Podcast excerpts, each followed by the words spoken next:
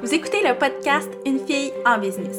Ici, c'est un safe space où je vous partage les coulisses de mon entreprise, parfois sous forme d'histoire, d'autres fois sous forme de réflexion et évidemment toujours en vous partageant du concret duquel vous pourrez apprendre et vous inspirer.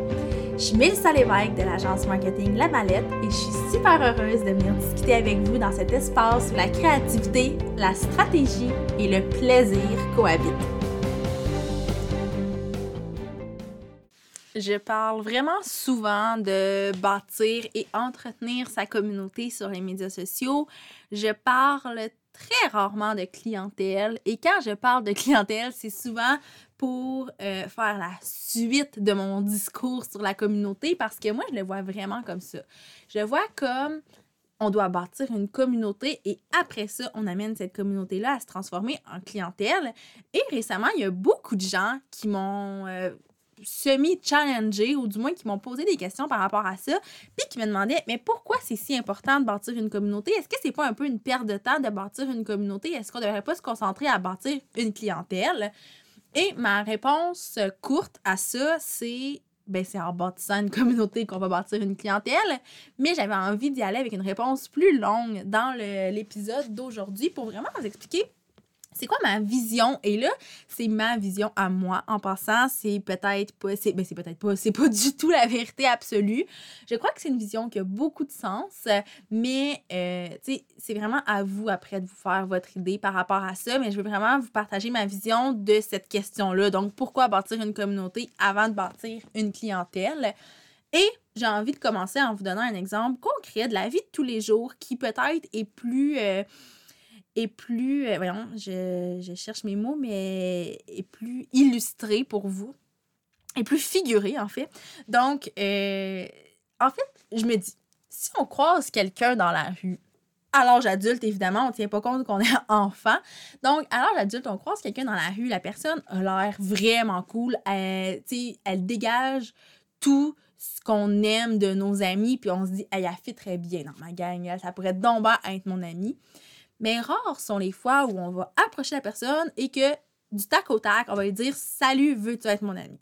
On va commencer par lui dire salut, euh, faire un compliment, se présenter, discuter pour finalement euh, découvrir des intérêts communs, découvrir des valeurs communes et éventuellement devenir amis. C'est un peu la même chose avec une communauté et une clientèle. Donc pour moi là, c'est pas deux choses complètement différentes ou du moins c'est pas des antonymes, une communauté et une clientèle. Je pense que ça c'est quand même assez clair. Mais pour moi la communauté c'est euh, c'est le stade, bon, avant de devenir un client, mais c'est aussi un stade qui peut être parallèle. Donc, je vous explique. En fait, je vais vous l'expliquer avec la, les, les, termes de marché froid, marché tiède et marché chaud. Là, je sais que ça fait super technique, ça fait très marketing, mais je pense que c'est la meilleure façon de le, raconter, de l'illustrer. Et je vais rendre ça pas plate, promis. Je vais vous donner des beaux exemples pour que ce soit très clair et très agréable à écouter. Donc, euh, en fait, quand on a une entreprise, et là, je vais prendre mon entreprise à titre d'exemple parce que, bon, encore une fois, je répète ça à chaque épisode, mais c'est l'exemple que je connais le mieux et sur lequel j'ai le plus euh, d'histoires à raconter et le plus d'exemples concrets. Donc, par exemple, moi, quand j'ai lancé euh, la mallette, j'ai lancé les services de, bon, à l'époque, si on retourne en 2016, euh, j'offrais des services de rédaction et création de contenu. Donc, à ce moment-là, pour trouver des clients, ben, c'était pas nécessairement d'approcher des gens dans la rue et de leur dire Hey, as-tu besoin de services en création de contenu? Oui, on peut faire des espèces de cold calls si on veut, mais je crois qu'en 2021, c'est plus tellement la méthode parce que les gens qui sont euh, qui, forment notre clientèle, ben bon, premièrement, peut-être qu'ils sont eux-mêmes aussi des entrepreneurs, donc les techniques marketing, tout ce qui est cold call ils vont se venir de loin et c'est pas l'approche euh, qui est vraiment la plus appréciée. Et même les gens qui sont pas entrepreneurs, même les gens qui n'ont pas les deux pieds dans le marketing, dans la vente, dans la business en général, ben, ils ont tellement été confrontés à des vendeurs de balayeuses, à des vendeurs de ci, des vendeurs de ça, que ça, eux aussi, il n'y a personne qui est dupe, on le voit venir et c'est devenu, tu sais, il y a une époque où les cold calls, c'était vraiment quelque chose qui était commun, mais c'était tellement commun que maintenant, c'est devenu quelque chose qui est agaçant. Là, je vous dis pas que les cold calls sont morts, je vous dis seulement que euh, de bâtir une business uniquement avec cette technique-là, c'est peut-être pas l'option idéale. Moi-même, quand je me fais approcher de cette façon-là, ça me pour pas faire de jeu de mots, ça me refroidit de recevoir des cold calls comme ça. Donc, euh, j'ai rarement donné suite à des, euh, à des courriels ou des appels de ce genre que j'ai reçus. Par contre, quand je magasine un produit ou un service, ben ce que je vais faire, c'est plus m'inclure, si on veut, dans la communauté de l'entreprise que de laquelle j'ai envie d'acheter un produit ou un service. Et là, c'est mon point de vue consommateur, évidemment. Donc, si on prend, comme je vous disais tantôt, l'exemple de marché euh, froid, tiède et chaud, mais un marché froid, juste pour euh, que tout le monde soit vraiment sur la même longueur d'onde, c'est vraiment des gens qui ne connaissent pas notre entreprise. C'est des gens qui ont jamais consommé nos produits, nos services, mais en plus de ça, c'est des gens qui ne connaissent pas ce qu'on offre. Donc, c'est des inconnus. Moi, c'est vraiment comme ça que je les, euh, que je les qualifie là, quand je définis le marché froid.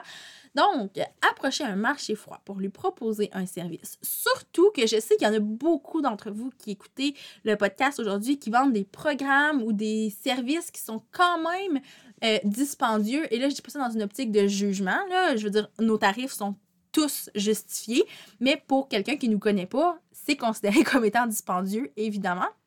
Donc, d'approcher quelqu'un et de lui proposer nos services parce qu'on veut faire rentrer cette personne-là dans notre clientèle, ben ça se peut que le taux de réussite soit très peu élevé. Je dis pas que le taux de réussite est de 0%, ça arrive. Je veux dire, moi, ça arrive que des fois, quelqu'un, euh, je sais pas, pour une raison X, euh, me parle dans un événement. Bon, évidemment, là, dans la dernière année, c'est pas arrivé si souvent que ça, les événements, mais va, va me découvrir dans un événement, on va parler, puis whoop, on va signer un contrat à ce moment-là ça arrive. Pour, puis c'est pour ça que je dis tantôt que les cold calls ne sont pas morts, mais le taux de réussite est quand même moins élevé. Donc, à la place, ce qu'on veut, c'est de montrer à cette personne-là qu'elle a besoin de nous, donc de la faire entrer dans notre communauté pour la réchauffer davantage, puis que ce marché froid-là devienne un marché qui est plus tiède. Donc, moi, quand je parle de marché tiède, là, je sais que les définitions sont peut-être pas exactement les mêmes pour, euh, chaque personne qui, qui explique ces concepts-là, mais moi, le marché tiède, c'est ma communauté. Donc, des gens qui euh, connaissent un peu ce que je fais, mais qui n'ont pas nécessairement fait le pas d'acheter ou de s'inscrire à un programme, bref, qui n'ont pas, euh, pas sorti leur carte de crédit finalement. Donc, c'est des gens qui consomment tout ce qui est gratuit. Donc, voilà. Alors, là, la communauté, elle se situe dans le marché tiède. Mais on s'entend qu'un marché tiède, c'est un marché qui, par exemple, la majorité d'entre vous, si vous n'avez jamais acheté une de mes formations, si vous n'avez jamais fait de coaching avec moi, donc si vous n'avez jamais sorti votre carte de crédit avec la mallette, c'est 100% correct et vous vous situez dans le marché tiède parce que vous consommez quand même le contenu en écoutant le podcast. Donc là, ce marché-là est beaucoup plus facile par la suite à convertir parce que on se rend compte quand on est dans le marché tiède que l'entreprise euh, qu'on suit finalement, ben c'est une entreprise qui a une expertise, elle nous le prouve, elle là on va vraiment apprendre à connaître davantage l'univers de cette entreprise-là on va apprendre à, connaître, OK, c'est quoi exactement qu'elle offre, c'est quoi la, vibe, donc euh, c'est qu'est-ce qui se dégage, c'est quoi l'énergie, surtout quand c'est un solopreneur, on veut apprendre à connaître la personne, tous les, petits traits de sa personnalité pour voir si ça peut cliquer avec nous.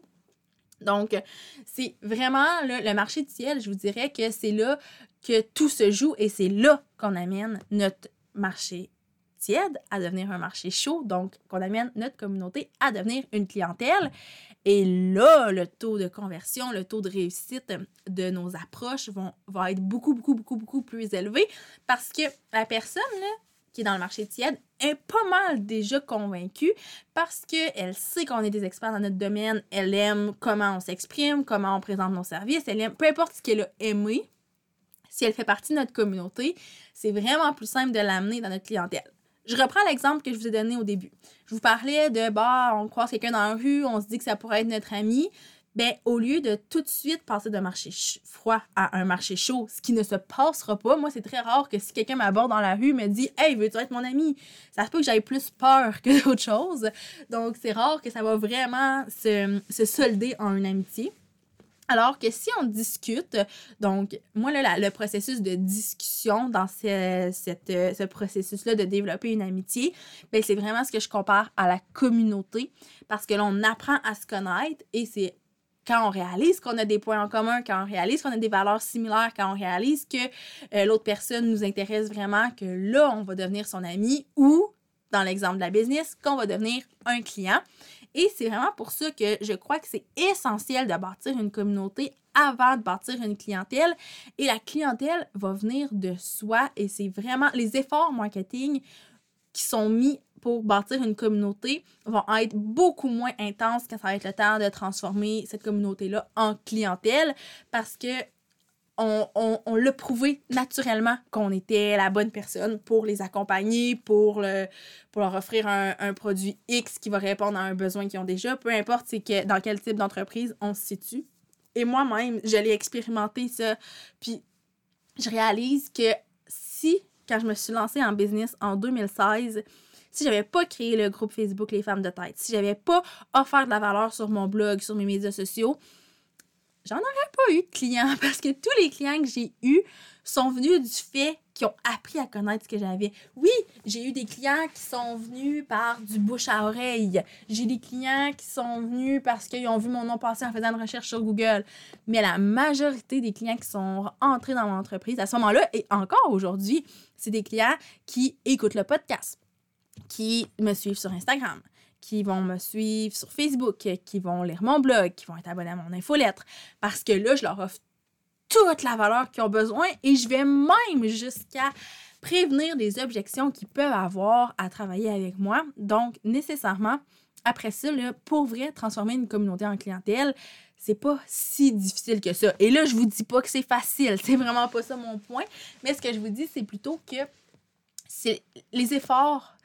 Dans d'autres épisodes, je vous ai parlé de travailler intelligemment.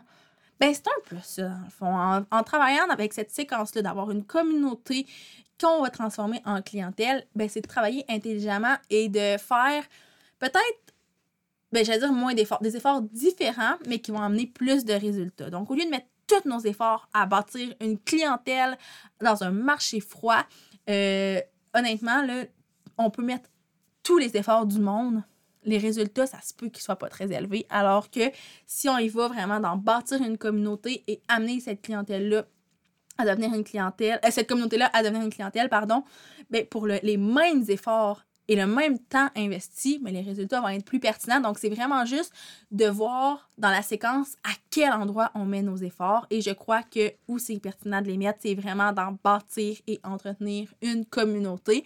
Donc, c'est vraiment pour ça que je crois que c'est euh, que c'est ben essentiel, que c'est primordial de miser sur la communauté. Puis ce qui est le fun avec ça, c'est qu'une fois que la communauté est bâtie, là, après ça, tu je vous disais, c'est plus facile de convertir les gens, mais des fois, ça se fait sans même qu'on ait à faire quoi que ce soit parce qu'on fait juste offrir de la valeur. Puis, whoop, il y a quelqu'un qui nous écrit pour euh, nous demander de l'information sur nos services, mais on n'a jamais parlé de nos services, on a juste offert de la valeur. Et, tu sais, tantôt, je vous parlais de quand j'ai fondé le groupe des femmes de tête et tout, mais si on remonte vraiment avant ça, quand j'étais à l'université, les premiers mandats que j'ai eus en création de contenu, c'est des gens qui venaient vers moi parce qu'ils lisaient mon blog qui, à l'époque, si vous me suivez depuis un bout, vous le savez, là, mais à l'époque, c'était un blog lifestyle. Donc, c'était un blog où je parlais de mode, beauté, déco, mais quand même, c'était un beau portfolio parce que ça montrait ce que j'étais capable de faire. Et les mandats qui sont venus vers moi, ben, c'est vraiment grâce à ça. C'est pas, pas qu'ils sont tombés du ciel. Moi, j'ai jamais dit que j'offrais des services de création de contenu. C'est vraiment des gens qui sont venus vers moi pour me le demander.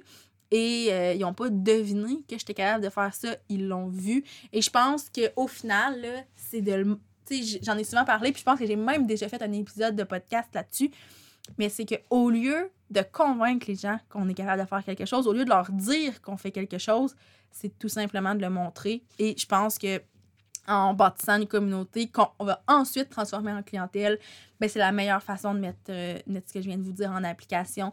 Donc, de prouver que vous êtes expert au lieu de dire que vous êtes expert, c'est la meilleure façon de vraiment avoir une belle clientèle qui va, euh, oui, commencer par des membres de votre communauté. Et en passant, je tiens à dire que c'est pas tous les membres de votre communauté qui vont devenir des clients, mais mon Dieu, qui sont précieux, les gens de votre communauté, parce qu'ils seront peut-être pas des clients directs, mais je le sais, puis ça, j'en ai entendu parler récemment.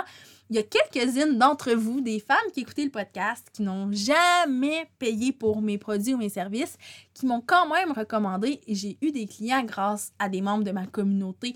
Donc, la communauté devrait jamais être négligée et devrait toujours être une priorité.